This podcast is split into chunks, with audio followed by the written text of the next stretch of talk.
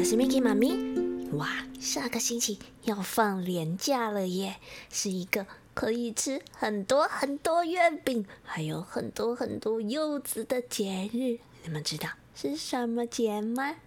嗯，没错，就是中秋节啊。Miki 妈咪想说要来讲一个中秋节的故事，可是，嗯，嫦娥奔月的故事，你们应该都已经听到很烦很深了吧？那我们今天来讲另一个，讲讲月亮上的兔子。哦，你们有看到月亮上面的兔子吗？它为什么会跑到月亮上面去？我们赶快来听一听。从前，从前有一个老公公，他隐居在一个很漂亮的森林里。哇，也许你们会问，一个人住在森林里面，是不是很无聊、很恐怖啊？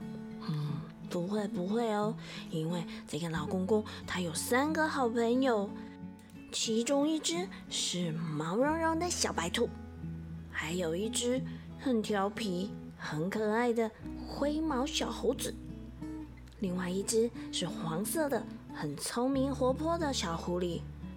他们每天跟着老公公啊，在森林里面散散步、采采草药。或是挖些好吃的野菜，日子是开心的不得了呢。我们这个老公公啊，他是个仁慈又善良的人，所以他把小兔子、小猴子和小狐狸都当成像自己的孩子一样，常常说些道理，说说故事给他们听，教他们分辨是非善恶。这三只小动物呢，说来也神奇，非常有灵性哦。他们也很喜欢坐在老公公前面听他讲讲故事，分享一下人生的哲理。可是，就跟所有的故事一样，快乐的时光总是过得特别的快，而且都不长久。有一年呢，一直不下雨。哦，小朋友，没下雨会怎么样？跟我们前一阵子一样，对不对？没有下雨。植物就长不好，农作物也种不出来，水果长不出来，动物们也都没有水可以喝，哦，闹旱灾。所以啊，老公公他也没有东西可以吃，哦，瘦的三比八，他就生病了。兔子呢，看在眼里，好着急哦，所以这一天他就找小猴子和小狐狸过来商量，看看该怎么办才好。怎么办？怎么办？如果老公公再没有东西可以吃，他可能就要饿死了。小猴子也抓抓他的脑袋说：“对呀，对呀，这该怎么办才好呢？老公公对我们这么好，又这么照顾我们，我们我们得想个方法来救救他。”小狐狸也是皱着眉头，嗯，想了一想，他就说：“嗯。”这样子好了，不然我们今天分头去找找看，有没有什么食物可以带回来给老公公吃吧。于是这天天刚刚亮的时候，这三只小动物便出发找食物去了。首先，小猴子哦呦呦，很快的翻过了好几座山，跑过了好几片干干的树林。哦，太阳。又大又热，晒得他头都晕了。好不容易，终于发现了一棵小小的果树，果树上面居然还留了几颗干干扁扁、小小的小果子。哦，小猴子好开心哦，立刻伸出那长长的手臂，赶紧摘下那几个小果子，小心翼翼地捧着回到老公公家。而我们的小狐狸呢？它在田野间四处跑来跑去，可是连一只可以吃的小老鼠都没看到。啊，它只好跑到河边去抓鱼，可是根本就没下雨啊，河都干了，怎么会有鱼呢？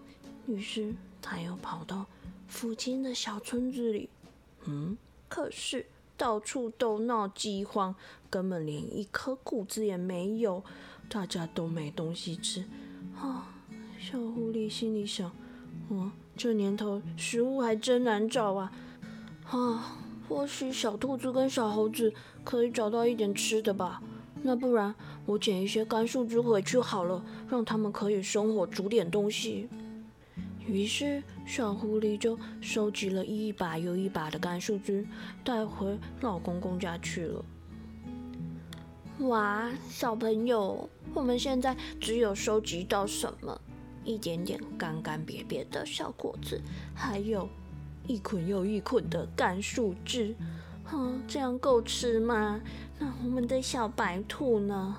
啊，我告诉你们，它匆匆忙忙的跳到了田里面，想要挖一点胡萝卜带回去。可是田里面光秃秃的，怎么会有胡萝卜呢？根本连野草都干掉了啊！啊，小兔子又急急忙忙的钻到草丛里面去，想要挖挖其他的野菜。可是野草都枯了，根本也不会有野菜啊！啊，我们的小白兔这里找找，那里找找，一刻都不敢停下来休息。嗯，可是天渐渐的黑了耶。啊，小兔子看来看去，实在什么吃的东西都没有，只好垂头丧气的，一步一步慢慢的跳回森林里面去了。啊！这时候月亮出来了，小兔子两手空空的在森林里面慢慢的跳着。咦，到了老公公的家附近，他看到，嗯，老公公家隐隐的透出微微的火光，他心里面突然燃起了一点点希望，心里想，嗯，该不会小猴子和小狐狸有找到什么食物带回来了吧？真是太好了。可是。哦，有吗？有食物吗？他一跳进他的房子里面，就发现，嗯，地上只有几个干干瘪瘪的小果子，还有一堆干树枝，什么能吃饱的食物都没有哎。小猴子和小狐狸一转头，看见小白兔回来了，很期待，迫不及待的问：“嗯，你带了什么回来呀？我们大伙的就看你喽。”嗯，小兔子转身看着躺在床上病恹恹又三比八的老公公，很惭愧的摇摇头。小猴子和小狐狸也好失望哦，啊，大家都不知道该说什么才好。这时候，虚弱的老公公在床上坐起身来，慢慢的、温柔的说：“回来就好，回来就好。”为了我，你们都吃苦了，你们一定也饿坏了吧？来，你们赶快把那小果子给吃了吧！啊，我已经病得很重了，你们就别再管我了，把自己照顾好就好了，别管我了。这三只小动物啊，听到老公公这么一说。都难过的哭了起来，尤其是小兔子，它看老公公一点都没有责备它，就觉得更内疚、更伤心。